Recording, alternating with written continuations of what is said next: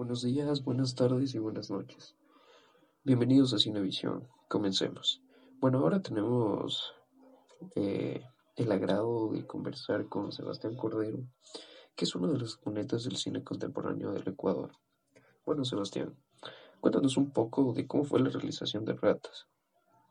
Bueno, Ratas surgió por eh, varias, varias razones. Yo después de justamente de terminar de estudiar en Los Ángeles, me regresé a Ecuador eh, un, corto tiempo. Luego volví a Los Ángeles nuevamente porque tenía un proyecto allá con, con, un amigo de la universidad que habíamos escrito juntos y me pasé casi un año tratando de levantar ese proyecto allá. Y ese proyecto eventualmente no salió, o sea, se quedó, se quedó en el camino, no logramos eh, conseguir el financiamiento, no, por, por varias razones, algunas algunas del proyecto en sí, otras razones ya personales, la cosa no, no funcionó y de repente yo me quedé con la duda de ¿y ahora, ¿y ahora qué? Y, y en ese momento, pues una de las cosas que yo mm, siempre había pensado era que regresar al Ecuador a hacer cine era casi un imposible, le veía muy difícil porque había muy pocos ejemplos, muy, poco, muy pocas guías. Por un lado tenía, mm, tenías el cine de, por ejemplo, de Camilo Luzuriaga, que en ese entonces había había hecho La Tigra y Entre Max y una mujer desnuda. Tenías varias producciones de televisión que, que habían sido adaptaciones de obras literarias ecuatorianas, que algunas tenían algunos méritos, pero, pero a mí no me, ninguna me, me, me, alocó realmente. Eh, por otro lado, también eh, mis hermanos, eh, Viviana y Juan Esteban, se lanzaron a hacer una película, Sensaciones, en la que yo estuve, digamos, estuve, estuve muy cercano a todo el proceso, eh, pero la película finalmente tuvo, tuvo muy, poco, muy poca repercusión, muy poco éxito ya con público y con, con gente y eh, generó de hecho bastantes controversias por la temática que tocaba y eso y, y um, un poco como que no, no, no, llegó a tener el impacto que uno esperaría de, de, de, una película. Y yo me quedé un poco con esta frustración de que hacer cine en el Ecuador era muy, muy, o sea, era, era un reto casi imposible pero justamente al, al, pasar por el proceso de, de, intentar levantar un proyecto en Estados Unidos, era una, la película que queríamos hacer allá era una película independiente, pequeñita, pero, pero viendo un poco los procesos, un poco, y, y, y, también muy inspirado por lo que yo vi en ese entonces en Estados Unidos, que era el, eh, un, un, auge y un, y un renacer de, del cine independiente. Eh, en época que yo estaba en la universidad, justo empezaron las películas de los hermanos Cohen, de Tarantino, de Robert Rodríguez, eh, y cada uno de esos directores eran un ejemplo de que sí se puede hacer películas al margen del sistema. Yo decía, a ver, lo mismo que está pasando en Estados Unidos se lo podría aplicar a, al Ecuador. Eh, justamente, o sea, por el hecho de que aquí no existía ningún, ninguna infraestructura, era como que tocaba inventar todo casi desde, desde cero. Y, y, nada, lo que me puse a hacer es, es eh, realmente lo que, lo, lo, lo, que más aprendí en la universidad, que es escribir. O sea, dije, voy a, voy a escribir una historia que se pueda filmar en Ecuador, que se pueda filmar con relativamente pocos recursos, que no sea, no sea una película de época, que no sea una película que requiera de, de, de, de herramientas muy complicadas, muy caras. De hecho, yo desde un principio dije, debería ser una película muy callejera, o sea, eh, filmando en ocasiones reales, filmando con lo que haya un poco muy inspirado por la, la onda que planteaba Robert Rodríguez en ese entonces, que en Mariachi, eh, que, que, que, es una peli que admiro mucho, no, no, no, me, no me encanta, tengo muchos peros hacia la película, pero siento que fue un gran ejemplo y una, y un, una película que, que básicamente planteó algo importantísimo en el cine, que es eh, muchas veces tienes que trabajar con lo que tengas. Y, y eso es, es, es, es, como el camino para, para, para arrancar. Entonces, empecé a escribir el guion de ratas con un poco siguiendo como dos caminos a la par.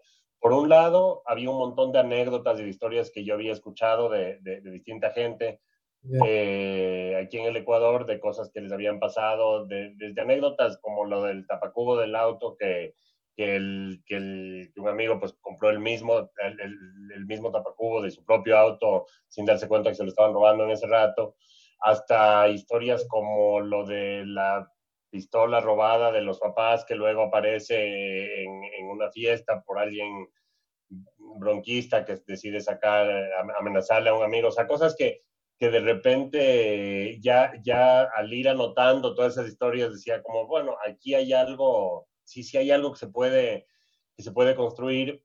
Y paralelamente, pues había otra peli que, que, que yo siempre he admirado mucho y que siempre he dicho que es como el punto de partida para ratas, que es Los Olvidados de Buñuel, que Los Olvidados fue una peli bueno, de los años 50 en blanco y negro que, que Luis Buñuel hizo en, en México con eh, básicamente niños de, de, de, de, la calle.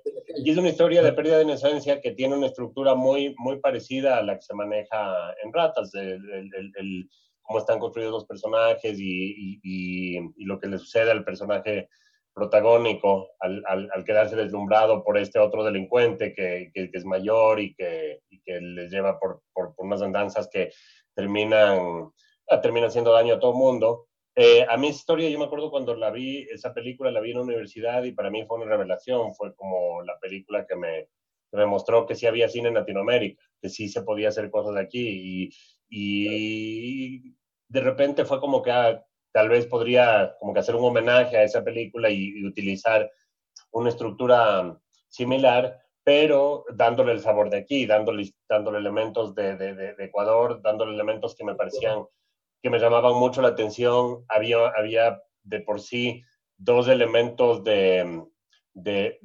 tensión eh, desde, el, desde el espacio, desde, desde el lugar donde transcurría la historia. me parecía desde un principio interesante jugar con, con, eh, con la dinámica de Quito versus Guayaquil a través de los dos personajes principales, o sea, que, que, que, haya, que haya dos, dos extremos, dos personas de, de un mismo país, de una misma familia, de hecho se convirtieron en primos en el guion muy pronto, pero que a la vez se conocían muy, muy poco. Y, a la, y, y, paralelamente a eso me pareció interesante que en Quito también se daba eso entre el norte de Quito y el sur de Quito y me parecía interesante que el personaje sea un personaje que viene del sur de Quito y que en algún momento pues va al norte, o sea, empezó un poco una idea casi como de, de road trip, de película de carretera, aunque Ratas no es por definición una película de carretera, pero tiene elementos justamente con los personajes moviéndose de un sitio a otro y, y encontrándose con personajes distintos. Y, y un poco al, al, al, al, ir escribiendo la película, poco a poco fue, fue surgiendo un poco ya la idea de, bueno, ¿y cómo, y cómo, y cómo hacemos esto? ¿Cómo lo levantamos? O sea, el, eh, eh, en ese entonces eh, mi, mi, mi, mi, pareja Isabel Dávalos era, era la productora, o sea, se convirtió en la, en la productora de la película. ella, ella un poco me, me, planteó varias ideas interesantes que eran seguir ejemplos de cosas que se habían hecho ya en el Ecuador. Una de esas era ir, eh, me, eh, me, acuerdo que Camilo Luzuriaga había hecho para Entremarse una mujer desnuda un, un, un, sistema como de acciones donde la gente eh, que estaba interesada en apoyar la película podía como comprar una acción en la película y cada acción me acuerdo que costaba como 100 dólares eh, bueno, el equivalente a 100 dólares porque todavía no estaba dolarizada la economía, pero, pero era un sistema donde, donde a través de la colaboración de mucha gente se logró levantar algo de, de financiamiento, parecido a lo que es hoy en día el crowdfunding o la, las maneras de, de, a través del Internet de levantar fondos, solo que de manera como más artesanal.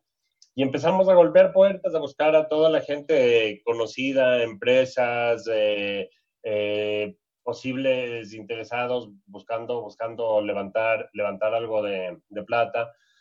Eh, igual eh, pusimos también algo, algo de, de, de, ahorros de plata propia, o sea, se fue, se fue juntando un, um, un, capital poco a poco y logramos eventualmente filmar la película eh, de la manera más, de alguna forma más pequeña posible, pero al mismo tiempo eh, sin sacrificar calidad. O sea, si fue una película que se filmó igual en 35 milímetros, nos tocó igual alquilar una cámara eh, en, en, Los Ángeles, que era donde yo igual tenía más, más contactos, conocía más gente a raíz de lo de, de, de haber estado, eh, de haber estudiado allá.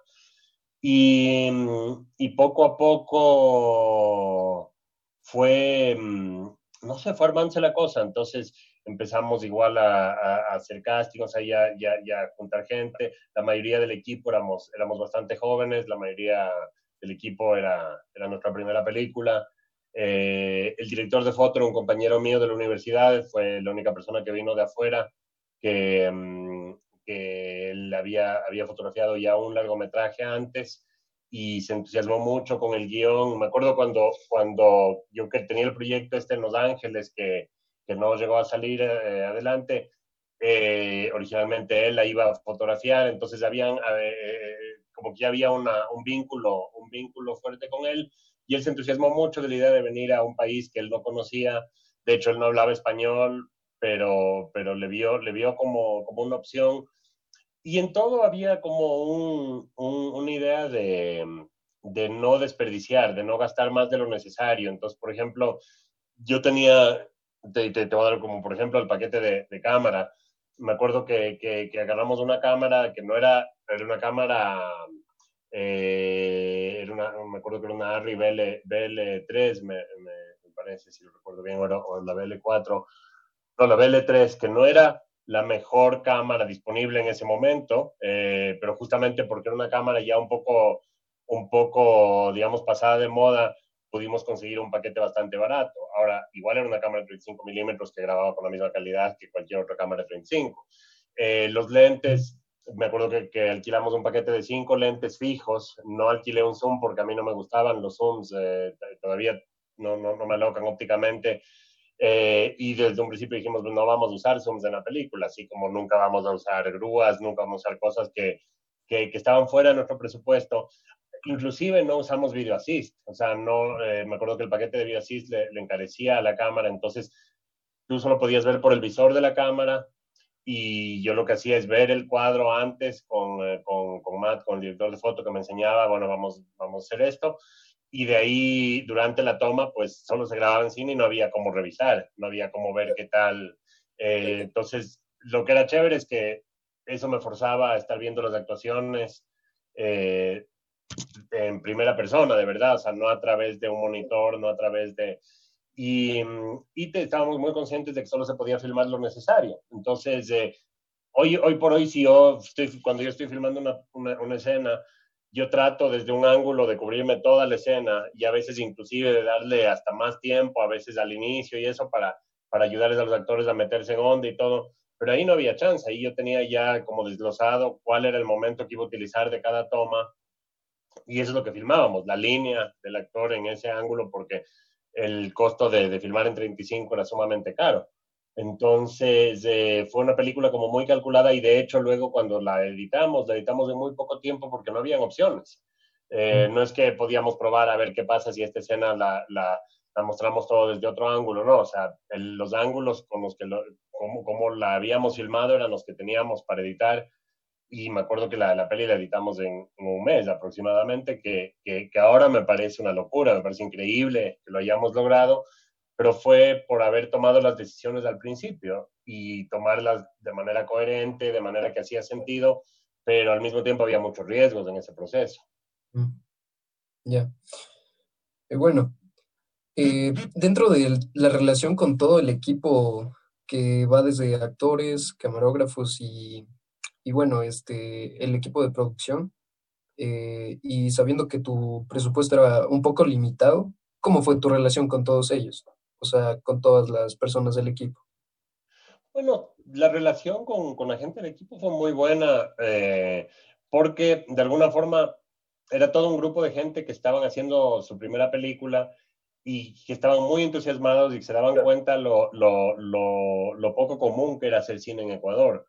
Algunos habían trabajado en, eh, en, eh, en, una serie que hubo hace unos años de la televisión española que se llamaba Nazca, entonces ellos habían tenido un poquito más de experiencia y de ahí otros eran como muy, muy, muy apasionados del cine, pero, pero todo el mundo le veía como, como algo único, o sea, que, que es chistoso porque con el pasar de los años sí siento que eso ha cambiado un poco y cuando he filmado en otros países eh, siento una diferencia gigante. O sea, por ejemplo, cuando filmé en España o en Estados Unidos con los equipos de allá, la gente puede estar igual apasionada por la película, pero como es gente que está trabajando todos los días en alguna cosa u otra, no siente que esta es la experiencia de su vida, sino que es un trabajo más. Aquí, de alguna forma, con Ratas, todo el mundo tenía un entusiasmo gigante Eh, y eso, pues sí creo que logró, reflejar, logró reflejarse luego en la pantalla. O sea, sí había algo muy, muy especial sucediendo y todos sentíamos que, que pasaba algo especial sin tener idea de que luego la película iba a tener éxito, que iba a, que iba a funcionar, que, que, o sea, nadie sabía que iba a convertirse en el fenómeno en el que se, en el que se convirtió.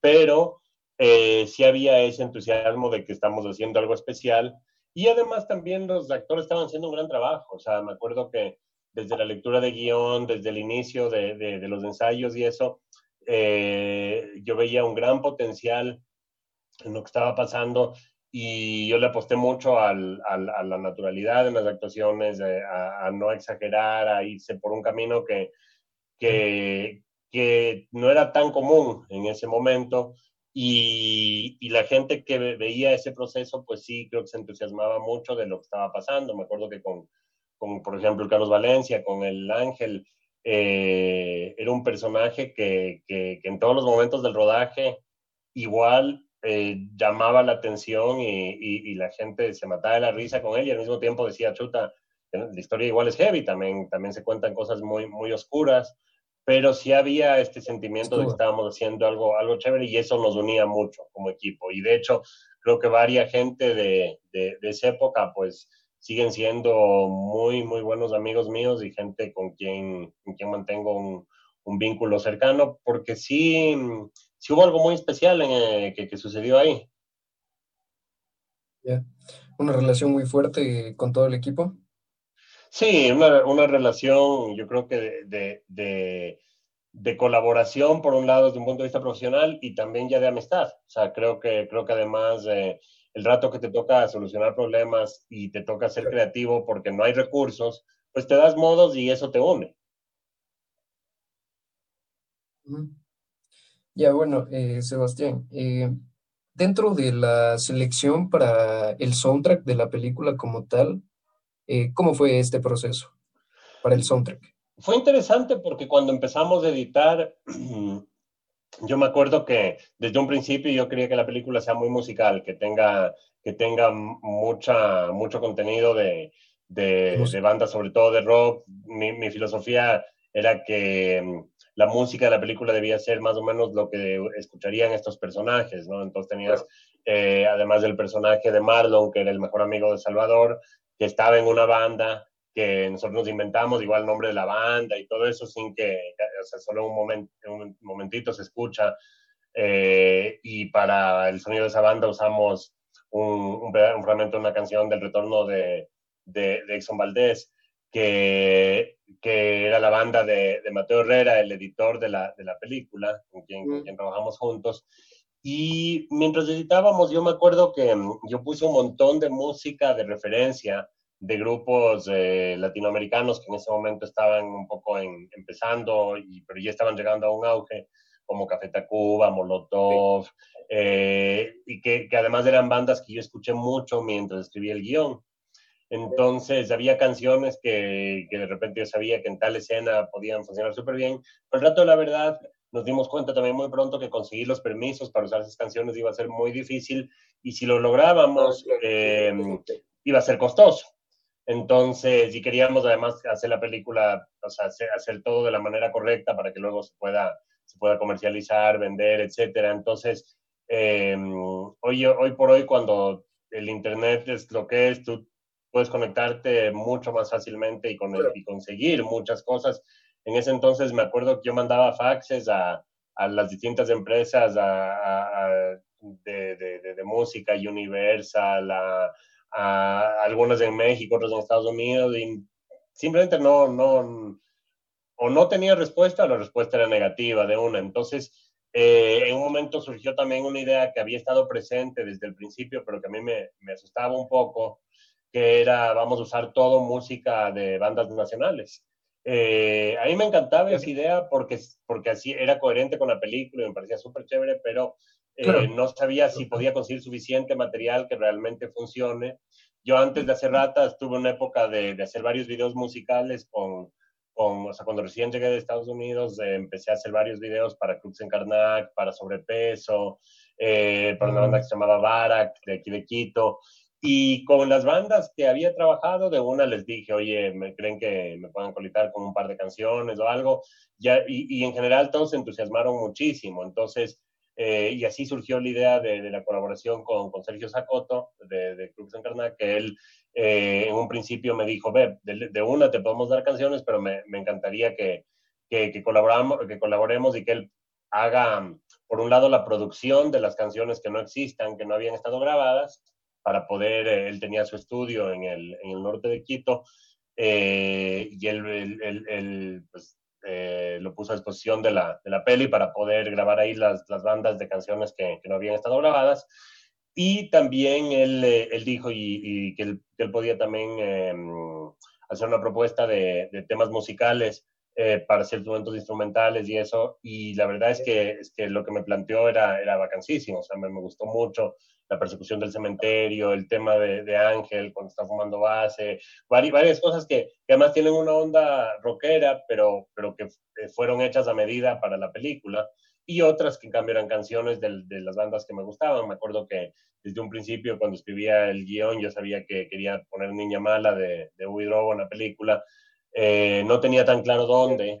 Eh, sabía que quería algo de los sobrepeso, entonces les, les pedí igual que, que, que, me, que, me, den propuestas. Entonces las bandas me mandaban muchos demos y eso, de, o, o, o, de, o, de, temas que estaban un poco todavía en maqueta, o, en algunos casos sí hubo, hubo temas que, que, me gustaban tal cual, que los probé con imagen en la película, y que en algunos casos los volvimos a grabar, a grabar como el de Sally Mileto, el del, el del Principito, que, que uh -huh. yo usé la, la versión, eh, en, en, mientras editaba, usé la versión que estaba en el, en el disco de ellos, pero igual luego Sergio insistió en que sería chévere sí volver a grabar a todos para que todos tengan más o menos el mismo, eh, no el mismo sonido, porque queríamos que cada grupo tenga su, su propia identidad, pero que a nivel de calidad tengamos los, la, la, la, la misma opción, el mismo, eh, que, que, todas las bandas se suenen que estaban, estaban bien grabadas, ¿no? Y entonces eh, ahí nos pusimos a grabar al justamente el retorno de Son Valdés, a Sobrepeso, Sally Mileto se volvió a grabar la canción, el Hugo Hidrobo volvió a grabar Niña Mala, hizo otra versión. Es chistoso porque en cambio el, el Hidrobo grabó otra versión, pero, pero más me gustó cómo quedaba la, la, la, del disco de él y esa sí utilicé la del disco de él. Eh, y poco a poco se fue, se fue armando así la cosa, por un lado. Y por otro lado, también hay un montón de música incidental que suena de fondo cuando estás, por ejemplo, en distintos, en distintos sí, lugares. Sí. Y ahí yo me acuerdo que fui donde fui a JF Guzmán a hablar a ver si es que del catálogo que tenían ellos, eh, que de discos, si tenían algo que yo podía usar y ellos eh, me dieron un montón de, de, de opciones. Eh, me acuerdo que estaba Cocktail, estaba varias, varias bandas, varias bandas más tecnocumbieras, cosas así, que, que, están de fondo, que no son tan, o sea, que no, que no tienen tanta, um, eh, digamos, presencia en cada, en cada escena, pero que contribuyen mucho a la atmósfera, a la atmósfera de cada lugar. Y lo rico fue que, que el rato que ya un poco terminamos de armar todo esto, casi, mm, casi que se sentía como que, como que la banda sonora de la película era un, un, retrato de lo que era la, la, movida musical en ese momento. O sea, como nos, nos dimos muchas vueltas buscando mucha gente. Eh, me acuerdo que, que, un día la, la, la, productora, Lisandra Rivera, llegó con un cassette que, que les había comprado era en el centro, que eran los perros callejeros y, que, que, estaba el cassette pésimamente grabado, o sea, era un desastre eso, pero luego, pero había unas canciones vacancísimas, me acuerdo que la Guajira Mora, pues la, finalmente a Sergio le tocó hacer eh, maravillas para poder, eh, para poder meterles a una banda que nunca habían estado en un estudio a grabar, eh, y el resultado fue increíble. Bueno, este, eh, esta, este soundtrack es muy, eh, muy, muy de la película porque representa todas las bandas del Ecuador y todo lo que en ese tiempo hasta los personajes, o sea, se sentía que los personajes escuchaban ese tipo de música. Sí. Sí, muy, muy interesante. Bueno, este, Sebastián, sigamos. Eh, ¿cuál, eh, ¿Cuál fue tu reacción cuando eh, te enteraste o viste que esta película fue nominada a algunos premios, porque lo fue... Fue, fue increíble, la verdad, porque nosotros, por un lado, yo estaba muy contento con cómo había quedado la película, o sea, yo le, le sentía sólida, le sentía que funcionaba, a la gente a la que le enseñaba, pues también le, le funcionaba muy bien pero empezamos a mandar a festivales, que es un poco lo que, lo que, lo que tienes que, que, hacer con una película si quieres que se mueva internacionalmente. Entonces me acuerdo que aplicamos a Cannes y Cannes nos rechazó. Y fue el primer, la primera decepción y fue como que chuta, ¿no? Tal vez igual, tal vez no está tan buena, y yo qué sé, o sea, uno empieza a verle, a verle los peros. Pero me acuerdo que, mm, que me llamó el programador del, del Festival de Cine de, de Toronto un día eh, y, me, y, me, preguntó por la película y me preguntó que de dónde había salido la película. Y le dije, bueno, la filmamos aquí en Ecuador. O sea, me pareció muy rara la pregunta, pero él me decía, no, es que yo estoy al tanto de todo lo que se produce en Latinoamérica y no, no le tenía la película en el mapa y creo que tiene muchas posibilidades. Yo me sorprendí primero de que haya alguien que, que pretenda eso, pero que, que, que, pretenda saber todo lo que se está haciendo en Latinoamérica. Luego me di cuenta que sí hay gente que está al tanto de, de todo, pero, pero fue chévere porque él me dijo, oye, ten mucho cuidado y me dio como casi como una clase de cómo manejar la película en festivales, de, que me aguante, que sea paciente, que aplique a los festivales importantes, que no la mande a festivales pequeños antes de hora, porque se la podía quemar, podía perder como su, su primicia. Y entonces me acuerdo que después de hablar con él, eh, justamente eh, habíamos mandado, mandado la película también al Festival de Venecia, habíamos aplicado, que, que también era un festival imposible de entrar y un día llega el fax de, de, Venecia diciendo que sí habíamos estado aceptados al, al, a una sección se llamaba Cinema del Presente y que nos pedían eh, primero total confidencialidad de no contar que, que, estábamos adentro y necesitaban que les confirmemos. Dos días más tarde nos escribió el festival aceptar y nos aceptó también y al de Toronto, que, que, que, que, este programador el que me había llamado también ya, ya, ya estábamos adentro y de repente la peli empezó a tener eh, o sea, ya, ya un, como un, un no sé, pues un, un inicio, un, un, punto de partida en festivales muy, muy fuerte. Y cuando estrenamos en Venecia fue, fue, algo increíble. Y luego al poco tiempo, pues ya empezamos a presentarla en más festivales y empezó a ganar premios, ganó el premio de Mejor Película en el Festival de Trieste. Recuerdo que me enteré porque me, llamó, me llamaron del comercio a entrevistarme, yo ni siquiera, el festival no me habían avisado, en ese entonces también, o sea, el, el, Internet no era lo que es ahora, uno no se entera de las cosas, no se enteraba de las cosas inmediatamente. Y, y al poco tiempo igual ganó Mejor Actor Carlos Valencia en el Festival de Huelva, eh, estuvimos en el Festival de La Habana donde ganamos Mejor Edición, y la peli empezó a ganar muchos, muchos premios y a, a participar en muchísimos festivales.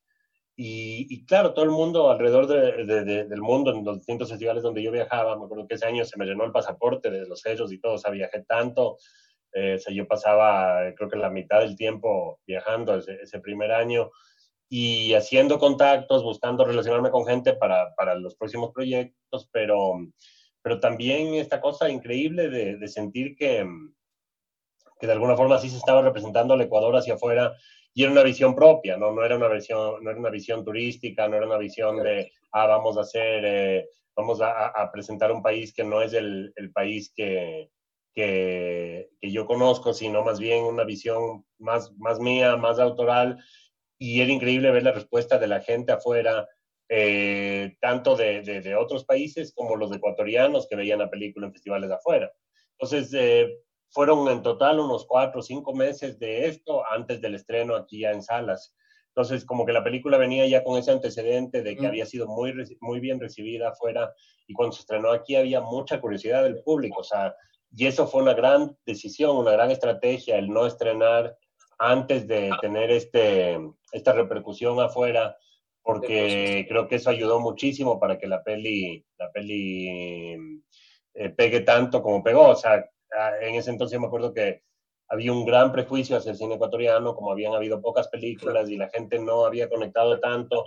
Me acuerdo un día que fui al cine donde habíamos, a los, de las salas donde estaba pasando el tráiler de Ratas, y yo estaba, no me acuerdo qué película era, pero estaba en una sala llena y me acuerdo que le escuché a la gente de al lado mientras comentar durante el tráiler, que al principio decían, oh, la película ecuatoriana hoy oh, ha de ser malísima, como que súper negativos, y para el final del tráiler vi que decían, oye, pero se ve bien, está, esta está, sí está de ir a ver. yo me acuerdo que yo decía, bien, ojalá, ojalá esto sea un poco la reacción que... Y eso fue finalmente lo que, lo que ya terminó pasando cuando estrenamos, que, que la gente eh, pasó algo además poco usual en el cine. La primera semana fue, fue buena, pero no, fue, no estuvo tan repleta. La segunda, un poco mejor. Y ya la tercera semana estaban las salas llenas, porque ya la gente se había comentado. Y eso es lo mejor que te puede pasar cuando la gente va al cine porque le han recomendado la película. Y, y, y finalmente pues, la peli permaneció en total como seis meses en cartelera. O sea, eh, la sala, bueno, que más tiempo duró fue la del recreo en el sur de Quito que, tenía mucho que ver, yo creo que también con la onda de la peli, pero, pero fue increíble ver esa reacción, o sea, fue algo que nadie, nadie se esperaba y yo menos, o sea, yo, yo, yo, yo menos, o sea, yo no, no, no pensé que el público aquí iba a reaccionar de esa forma. Yo de hecho tenía miedo de que, de que justamente por lo que el mundo que retrata y la visión del Ecuador que se muestra ahí no es tan bonita, y dije, chuta, la gente tal vez va, va a sacarse de onda. Y más bien fue lo contrario. Claro, más bien fue, todos se identificaron, hasta yo me identifiqué con esa película. Bueno, este, eh, ¿cuál, ¿cuál crees que son los aspectos más importantes para tener un guion, un, un buen guion, un guion sólido, para armar una buena película? Yo creo que tienes que tener dos cosas en mente, en mente, ¿no? Por un lado, creo que es importante tener buenos personajes. ¿A qué me refiero con buenos personajes? Personajes que estén, que, que, que sean complejos, que no sean solo de, de dos dimensiones, sino que, que tengan, que tengan eh, eh, elementos que pueden ser contradictorios dentro de su personalidad y que eso genera, genera tensión. Eh, y que sean interesantes, ¿no? Que te llamen la atención, que, y, y, ahí viene Ah, espérate, se me acabaron las pilas del, de los audífonos. ¿Sí me ah. sigue escuchando bien? Sí te escucho, sí te escucho. Ya, perfecto. No sé eso para lo que están grabando si afecte. Pero bueno, ahí voy, sigo. La cosa, lo que te decía es que también em, junto con el personaje tienes que pensar en cuál va a ser la trama, de qué, de qué se va a tratar la película, ¿no? Y por qué esa trama es la mejor posible para ese personaje. O sea, cuál es el conflicto interno del personaje, para que justamente durante la trama que está viviendo salga a la luz de ese conflicto. Y eso es lo que yo creo que de alguna forma te engancha. O sea, no se trata de que alguien sea bueno o malo. Tú generas empatía con un personaje cuando este personaje está viviendo un conflicto con el que te puedes identificar. Aunque sea alguien que ha hecho algo terrible, aunque sea alguien justamente como el ángel. Para mí el ángel fue, fue un personaje interesantísimo de desarrollar porque eh, es súper carismático de principio a fin pero, mm, pero es alguien que hace cosas terribles. Entonces, siempre había el recelo de que chuta, para que la gente se identifique con el personaje, tal vez hay que darle algunos momentos que sean más redimibles. Y me acuerdo que, que, que, en el guion en sí, yo, esos momentos para mí fueron la, la, dinámica que él tenía con su familia y sobre todo con la abuela, que era como el único personaje que le demuestra compasión a la abuela, que le trata como un ser humano, aunque se esté fumando una pistola de base al frente de ella pero de alguna forma era, era darle esa complejidad al personaje, que la gente diga igual, bueno, por lo menos sí, sí, tiene, sí tiene un lado de, de compasión, un lado bueno, pero finalmente tú te identificas con él y creo que te conectas con él porque es alguien que está tratando de sobrevivir, que está tratando de salir adelante, que le están persiguiendo dos matones y, y sea como sea, quiere, quiere, quiere escapar y quiere salir vivo. Entonces, eh, no sé, son, son como muchos elementos que entran en juego en el, en el, en el guion y pienso que, que, que, que, ese equilibrio entre, entre cuál es la historia que estás contando y que esa historia esté bien definida, ¿no? Que esa historia empiece donde debe empezar y termine donde debe terminar. Y eso viene a raíz de cuál es el conflicto central que se esté contando en la historia. O sea, si, si, si hay un conflicto que, que se establece en la primera escena, pues ya si es que se resolvió y de ahí la película continúa todavía, la gente se va a aburrir en lo que continúa todavía. Tú tienes que terminar la, la película cuando ya se ha resuelto, se resuelto el conflicto. Inclusive en mi caso, a mí me gusta a veces dejar un, un par de cabos sueltos donde el público ya puede deducir lo que va a suceder después, que, que, que, finalmente un poco lo que pasa con un final abierto, ¿no? Que al final de la película el ángel se fuga, está yéndose hacia Colombia, no sabes qué va a pasar con Salvador, pero sabes que ya terminó la historia de, entre ellos dos, ya terminó, o sea, ya no hay nada que va, que va a pasar todavía. Eh, uno puede imaginarse el futuro de Salvador los próximos días, uno puede imaginarse el futuro de Ángel ya cuando cruce la frontera y lo que vaya a hacer después, pero eso ya es otra película. O sea, la, la película ya cerró cuando, es otra historia. cuando se cortó la, la, la, de alguna forma la relación entre, los dos. Exacto. Ya bueno, Sebastián, este, eh, bueno, ya dejando atrás la película, te tengo algunas otras preguntas. Este, ¿tú qué, tú qué piensas eh, o cuál crees que es el mayor reto del cine actual, del cine actualmente? ¿Del cine actual a nivel mundial? Sí, a nivel mundial, sí. A ver, creo que, a ver, retos hay muchos.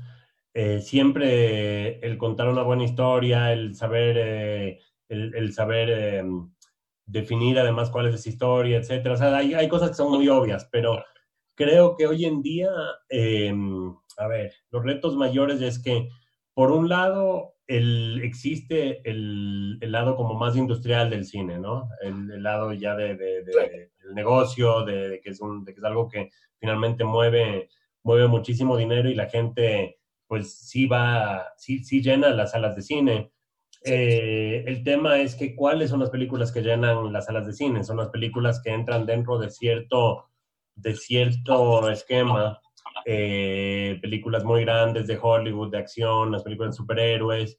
Eh, bueno, hay también un boom de las películas de, terror que, que, que, me parece súper interesante porque dentro de, del cine de terror ha habido propuestas autorales muy, muy, muy bacanas, o sea, hay cosas súper interesantes, pero generalmente pues son películas las que pegan en las salas de cine y que se distribuyen a nivel mundial, que tienen un respaldo muy grande de los estudios y eso significa que son películas que, que, también tienen mucho, mucho presupuesto para su promoción y para, para, que se empiezan a promocionar desde un año antes o más.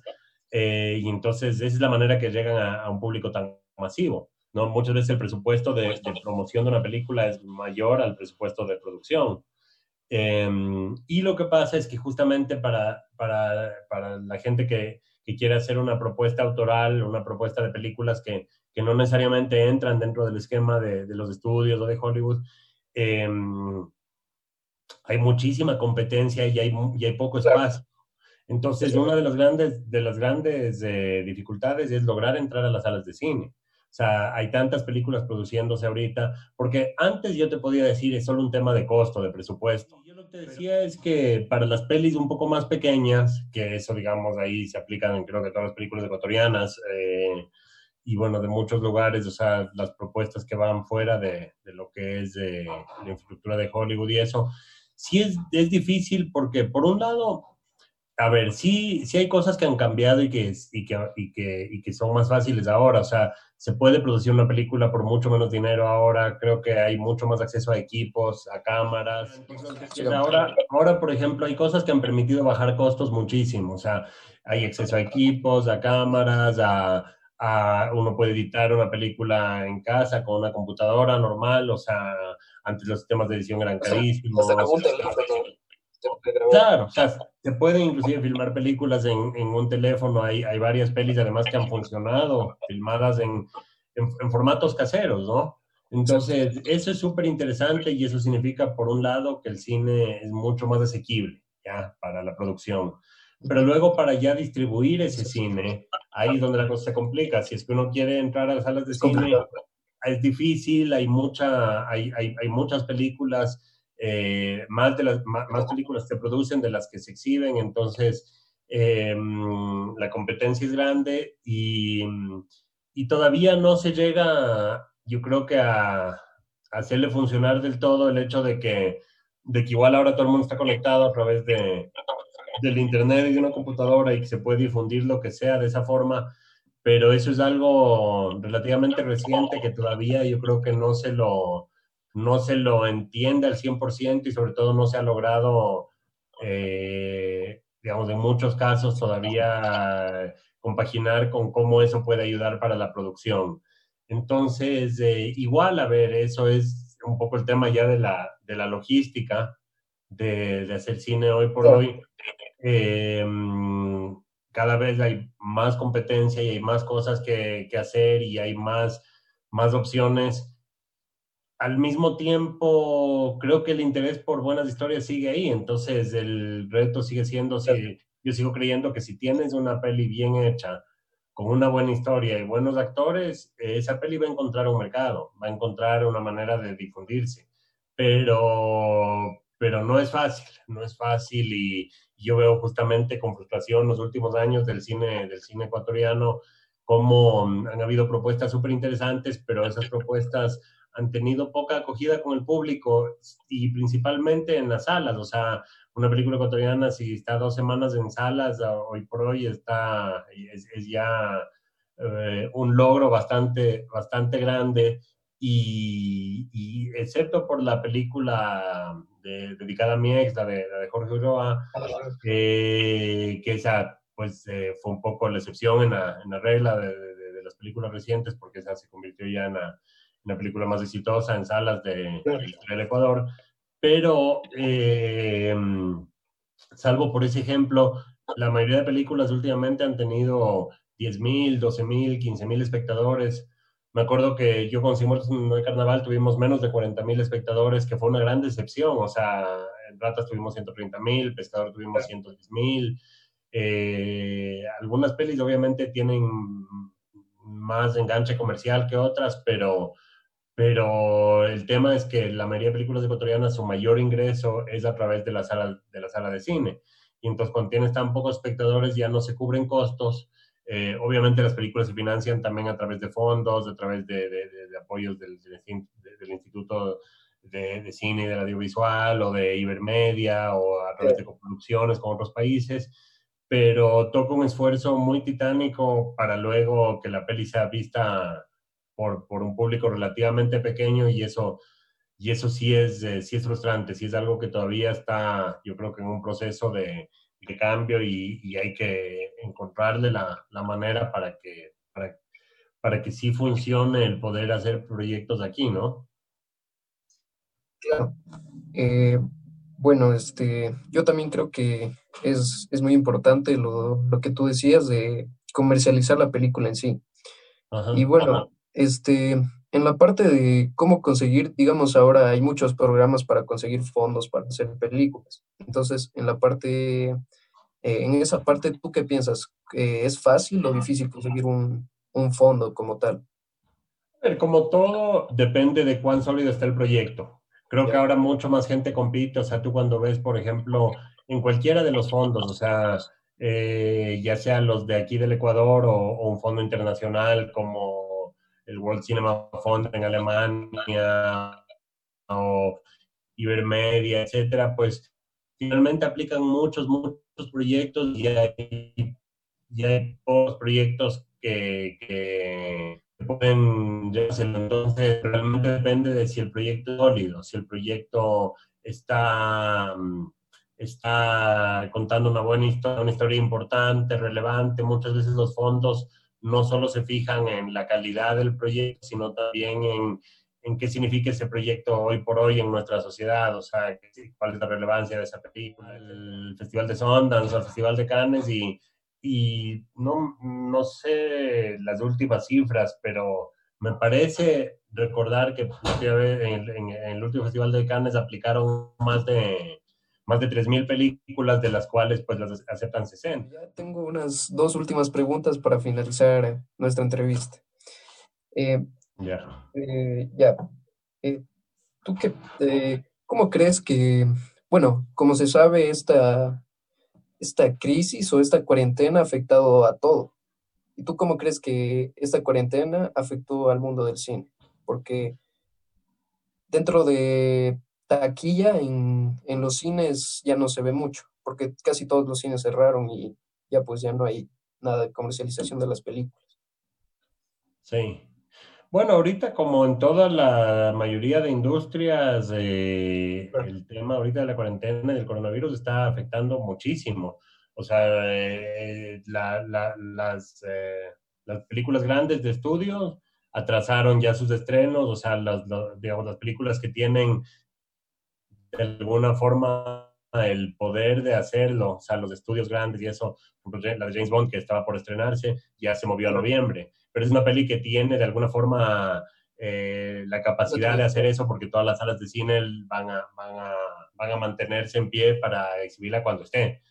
Eh, y así será con las películas grandes, pero igual creo que para todos los estudios, para todas las infraestructuras grandes, este, sí se complica mucho.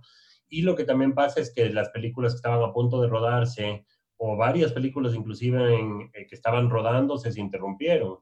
Y esa interrupción en algunos casos puede ser manejada, pero en muchos sí puede significar que la peli ya no, no se la pueda terminar o que de repente se caiga un proyecto entonces sí viene una época de, crisis fuerte, yo creo que a nivel de, a nivel de, cine.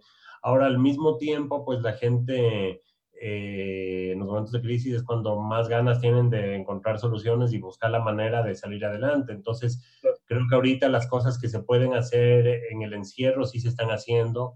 Creo que hay proyectos que están desarrollándose, creo que la gente está escribiendo mucho, creo que los procesos de postproducción, eh, son, son, son, procesos que no, que no se detienen mientras todavía haya, haya en qué trabajar. Pero sí, tengo varios amigos que están en distintas etapas de, de películas. Yo tuve suerte que no me cayó eh, esto justo en, en la mitad de un, de un, proceso de ni, de, ni, de, ni de producción, ni de, ni de postproducción. Eh, entonces, más bien yo estoy aprovechando para escribir, o sea, yo estoy escribiendo mucho en estos días y eso es un poco la manera de, de, de, como de estar listo para cuando esto termine. Pero, pero sí va a afectar mucho, o sea, y sobre todo además del cine se hace, sí se hace afuera, o sea, los rodajes sí se hacen afuera con mucha gente, mucha gente junta. Entonces son justo las cosas que, que ahorita no se pueden hacer. Sé que hay otras industrias, como por ejemplo los videojuegos, que en cambio a raíz de esto van a tener un boom porque la gente sí puede trabajar en casa, en su computadora, claro. eh, y la gente lo, también los juega en casa. Entonces, eh, aquí, por ejemplo, de repente hay cosas interesantes, como por ejemplo esta cuarentena ha, ha, ha generado que muchas películas ecuatorianas eh, estén disponibles eh, gratis durante la cuarentena como una movida de, de, de, de los directores y, y de, los productores para, para, pues para, para, justamente ayudar a la gente dentro de, del aburrimiento en sus casas, dándoles mucho que ver, mucho contenido. Ahora, eso igual compite con Netflix, compite con todo lo que hay en el Internet, o sea, la competencia es igual grande, pero sí es interesante que de repente esto haya permitido como que juntar varias películas ecuatorianas y que la gente que esté interesada de repente tenga donde verlas. Eso, eso es algo genial y es algo que yo creo que puede ayudar mucho al cine ecuatoriano en el sentido de que la gente eh, tome conciencia de que sí hay cosas, que sí hay proyectos, que sí hay películas que se han hecho, muchas más de lo que la gente cree. Sí. Entonces eso es interesante, ese momento con la cuarentena sí es interesante y sí creo que es algo que, que, que, que tal vez eh, a largo plazo sí ayude, pero a nivel de industria y todo sí está difícil. Las salas de cine obviamente están dejando de percibir ingresos, los distribuidores, los productores, o sea, no, no, no, no, no se viene fácil. Claro. Bueno, este, tú actualmente o, o tienes algún, alguna película futura? ¿Tienes eh, sí, algo tengo, pensado? Tengo varios proyectos en distintas etapas. Tengo un proyecto que ya está el guion listo y que estoy justamente en proceso de buscar financiamiento. Eh, estoy moviéndome en esa búsqueda de financiamiento más afuera que aquí. Eh, es un proyecto que, que, mi idea es que se logre comercializar más internacionalmente. O sea, obviamente siempre, siempre el Ecuador para mí es un, un, un, un ancla y es, y, es, y es importantísimo que mis proyectos también funcionen acá, pero pero justamente después de un poco de frustración de, de, de, de, tratar de levantar otros proyectos más grandes y eso, me he volcado más hacia buscar afuera. O sea, creo que, creo que buscar financiamiento afuera a veces, si el proyecto es sólido y es interesante, a, a ratos termina siendo más factible. Ahora, obviamente, es, es, depende del caso, depende del proyecto, cada cosa es distinta. Y estoy también con un proyecto de una, de una serie que también me interesa mucho, el explorar el tema episódico, el desarrollar personajes a través de, de justamente de varios, de varios capítulos. Es una serie que tiene un tono es de, como de, de tragicomedia, o sea, es es una historia que yo creo que, que, le debe mucho a Pescador, o sea, que es, de hecho, porque es una, es una historia que, que, protagoniza Andrés Crespo, pero que, que, justamente toma como punto de partida uno de los temas de Pescador y le lleva pues a otro camino.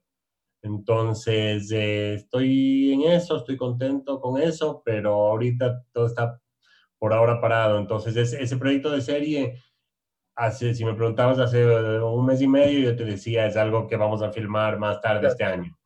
Ahorita no lo tengo tan claro. Todo se paralizó. Sí, sí, o sea, es que ahorita todo, excepto lo que es contenido desarrollado en casa, o sea, eh, nada más se puede, se, no, no, se puede filmar nada más. Exacto. Bueno, Sebastián, ya ahorita sí, para terminar la entrevista, eh, una pregunta. Eh, ¿Qué es el cine para ti? O sea, para mí el cine es, es una manera de, de, conectar con el mundo, o sea, es una manera de expresarse, en el caso de un cineasta, o sea, de contar historias con herramientas que, que no existen en, otros, en otras artes, o sea, eh, para mí es la manera más, más efectiva de ponerte los zapatos de otra persona y eso es algo increíble. Y como público es una manera de justamente también de, de, de por un lado, de desconectar de tu vida, del día a día, y por otro lado, de conectar más con un mundo que puede ser un mundo interior, que puede ser un mundo de fantasía, dependiendo de cuál sea la película, o a veces con un mundo que tiene mucho que ver con tu propia realidad y que también te hace sentir menos solo. Entonces, de alguna forma es el cine más personal para mí, que tal vez lo que más me, me, me, atrae y la razón mayor por la, que, por la que hago cine es justamente ese cine que te conecta con otra gente y que, y que te hace entender que los conflictos y los rollos que uno vive también los vive otro, otro, otro, otro los viven otras personas. Claro. Bueno, eh, Sebastián, agradecerte por esta entrevista. Bueno, como tuvimos problemas con la anterior entrevista, pero bueno, no pasó nada y muchas gracias. Muy amable. Bueno, gracias a ti y suerte con, con todo esto de, de, este, de, este, programa de cine y de, y de todo este contenido que, que, que, bueno, ahorita justamente desde el encierro creo que sí puedes tú hacer claro. muchas cosas. Desde el teléfono hay como hacer muchas cosas. Exactamente. Sí, Sebastián. Bueno, Ricardo, pues un abrazo, mucho gusto y mucha suerte, ¿no?